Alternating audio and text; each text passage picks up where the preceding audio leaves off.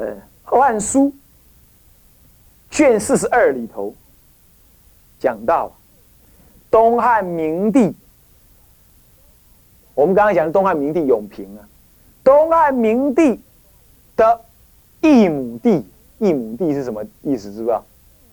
爸爸讨好多个老婆，不同的爸爸的妈的的的老婆，也是我不同的妈，不是直接生我的那个妈，他生的儿子叫做一亩地，叫做呃，那么呢被封为楚王，被封为楚王，那么呢，有一天有人来，有人来传话。说楚王要叛变，东汉明帝就很火大，给楚王下达命令，说如果啊你要表达对我的真心，你要来谢罪，并且拿贡品来供我，不然我就认为人家的说法是正确的，我就杀你。楚王立刻啊，就拿了很多绢呐。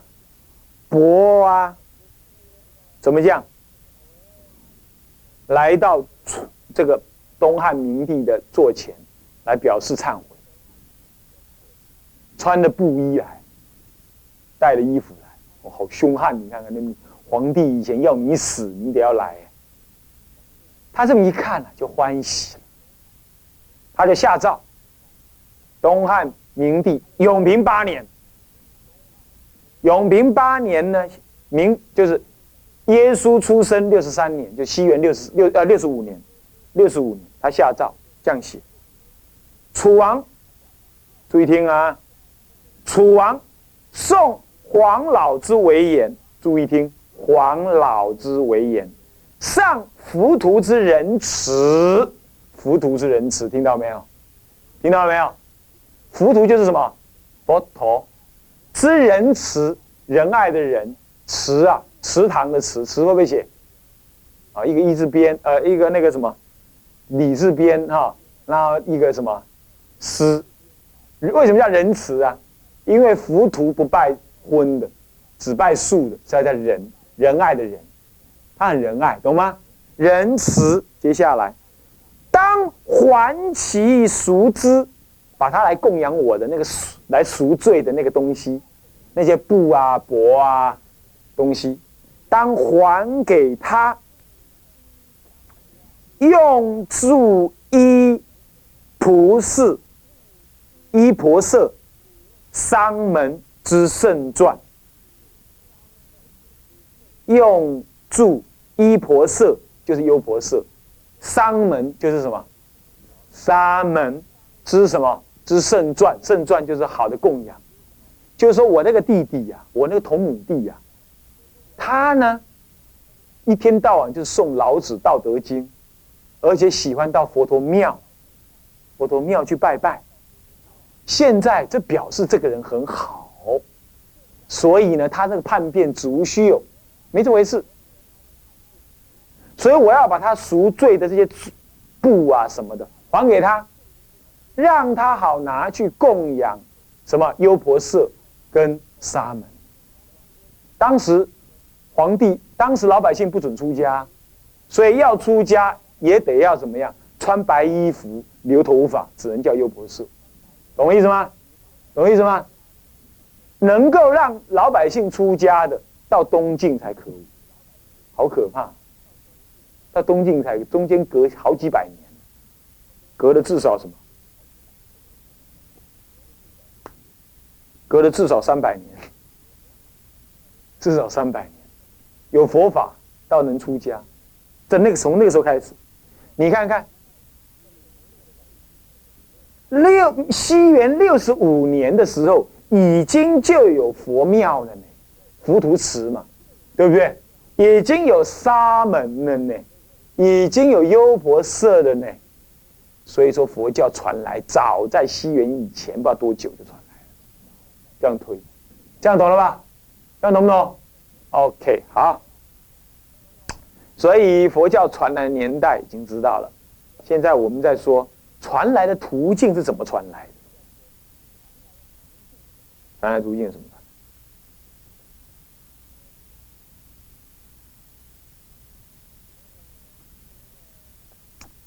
那个，不过呢，呃，除了是传来年龄以年年代以外，我们另外再讲，当时啊，因为这个殷楚王殷啊，他所活动的范围呢，从长安、洛阳，后来呢，被贬到了楚王英，也是最后终年。虽然能够免一死啊，还被贬，你知道吗？贬到了彭城，彭城也就是后来的江，现在的江苏徐州县。徐州县，还有他还曾经到过江南的丹阳，丹阳也就是安徽的宣城。后来楚王呢，又被降调到那个地方去。很惨，很惨，降到那个地方去。换句话说，他在那边的时候呢，还盖庙，一样信佛教，送黄老之为言。因此，史学家推论，在那个时代，其实吴国已经有佛教照流传了。这样懂吗？这样知道吧？好，这是一个常识哈。这个是永平元永平年间。佛教不是才刚传进来，是已经早就兴盛了，早就流传一阵子，不是兴盛，流传一阵子，这样懂吗？OK，好，这个常识要有。那么元寿年还有楚王英这两个说法是为历史学家所接受的，所以接下来庚庚二啊，庚一是传来的年代分三科，庚二呢是什么呢？传教，呃，佛教出传的路线跟地区，就历史的文献上看，哪里有佛教，哪里没有佛教，这样历史的文献上来看，啊，文献上来看，啊，这个分两科，啊，呃，这个传东传的路路线跟地区地区哈，分两科，依着文献上来看，第一科。新一西域的各国呢，经丝路而传入啊！你们必须了解啊，佛教中国的佛教并不是从印度直接传进来，这个事实你必须理解。换句话说，中国佛教被传进来，大量翻译有记载，大量翻译，其实是在西元。两百年前后，两百年前后开始有大量的翻译，一直翻译到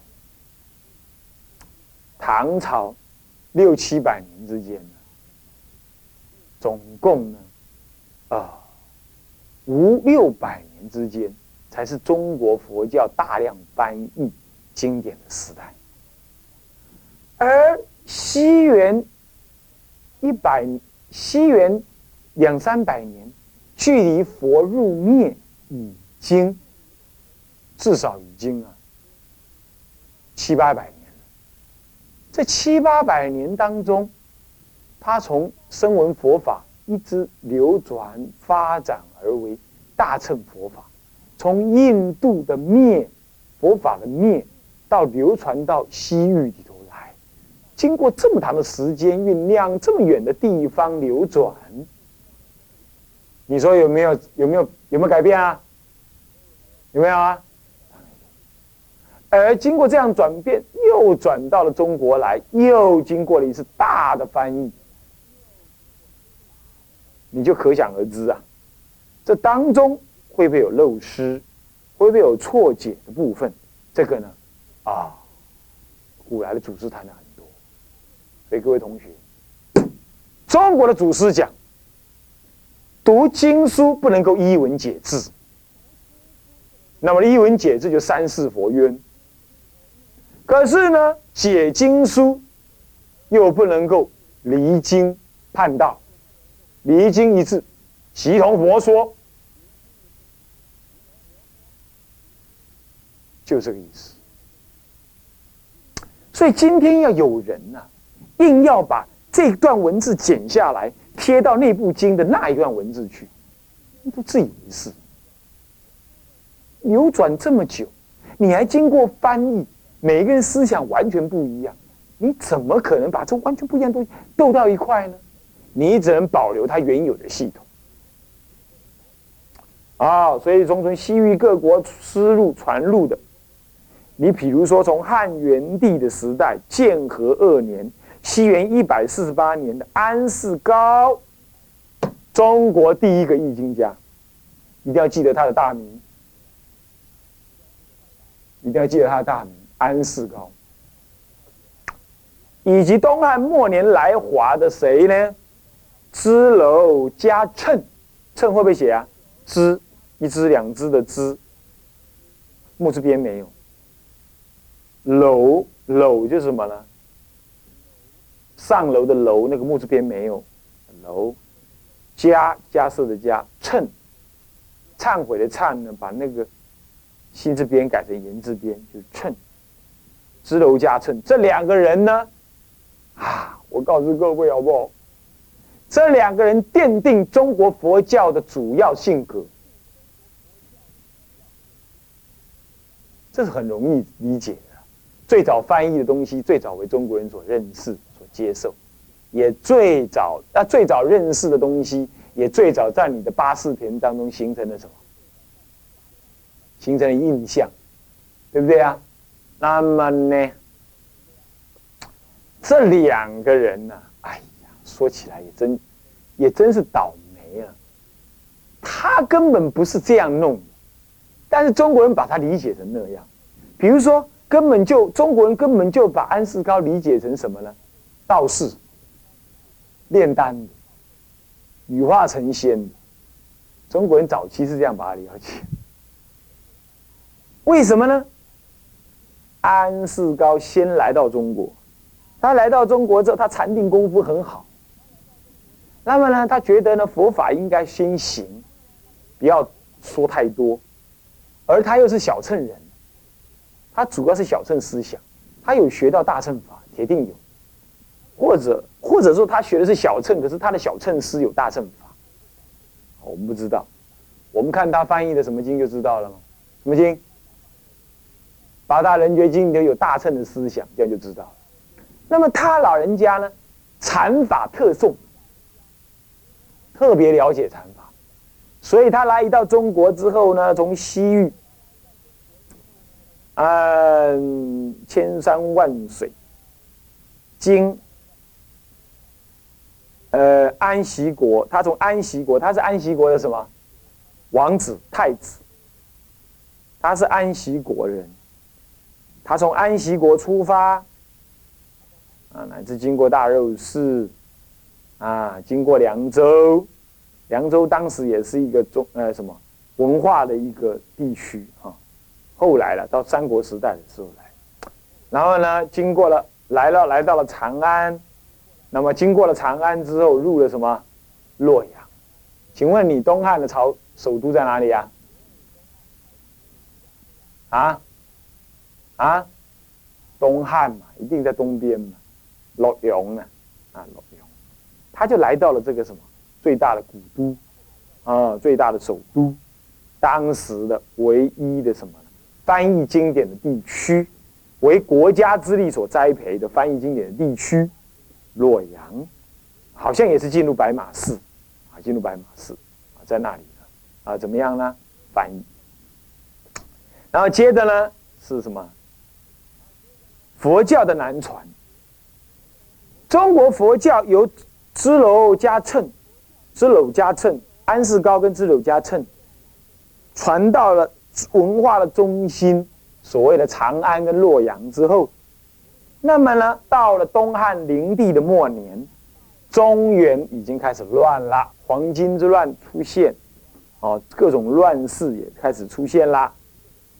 那么呢，佛教的随着这个难民以及什么样啊，某些知识分子开始往南传到了淮河流域。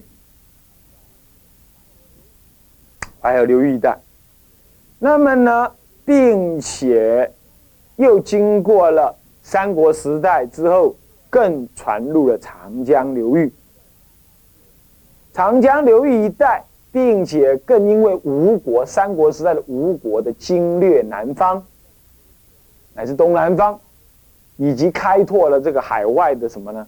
海外的贸易，西进，海外的贸易，因此他要透过南方的港口，又传到了，譬如说越南。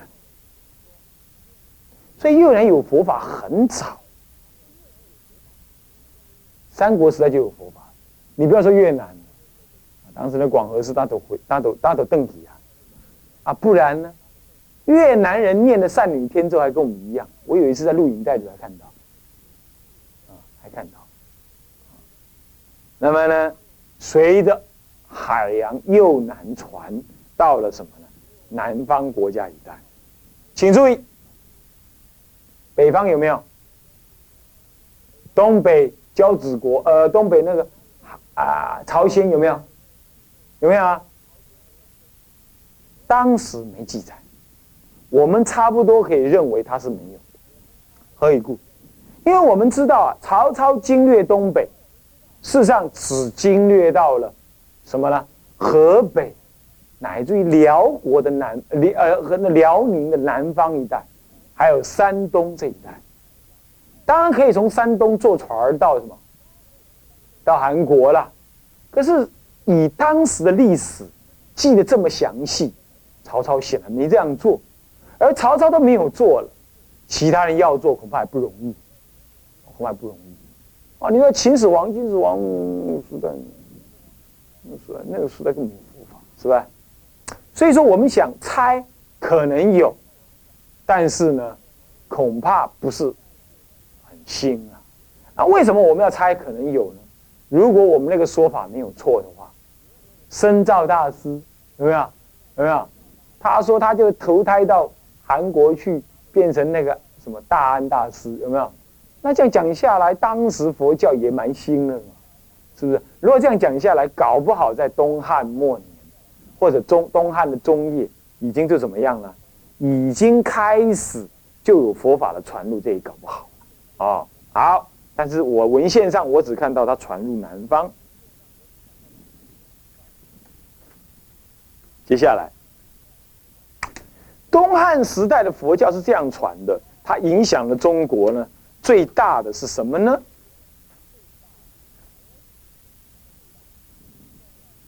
更三，重要经典之传译与教理之传入，分成呢。啊，我这里呢分成两大科。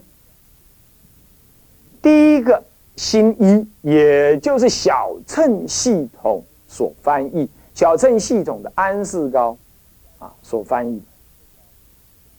那么他翻译的什么经为最重要呢？啊，注意听哈，《安般守易经》也就是禅经的一种啊，禅经一种。你要知道，安世高本身啊是学南方啊。说一切有部律为主的小乘法，虽然呢，他译的八大人觉经啊，看起来好像也有大乘的思想，看起来有大乘的思想。不过呢，重点他翻的是禅经跟小乘经，禅经跟小乘。那么他翻译的最重要一本书，影响后代最大的就是什么？安般守义经，现在在藏经里头还，应该还是可以看得到。啊嘛，又翻译了什么呢？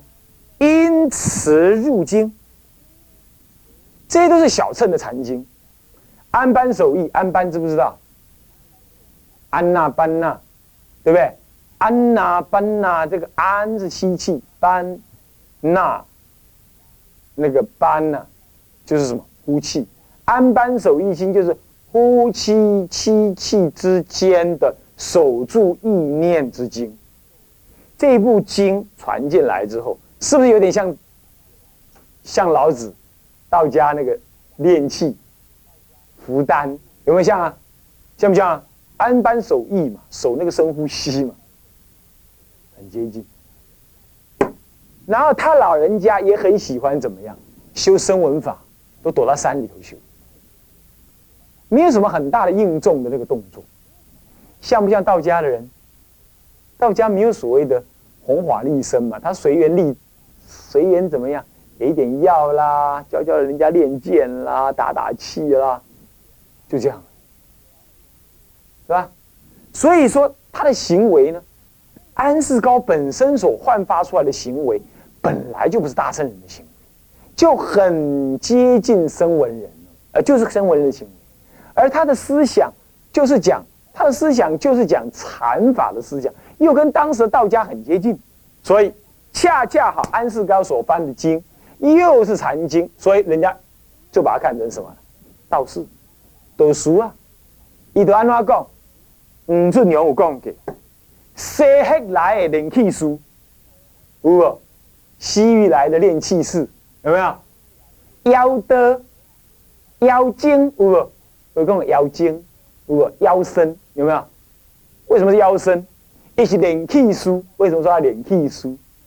就把它当做这样，吞气炼丹，所以越来越肯定怎么样？吴俊勇般是是那个时代的人。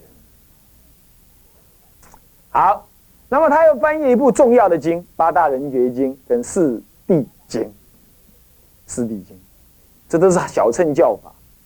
还有他要发翻译的论。没有翻译界哈，他翻译什么论呢？阿比昙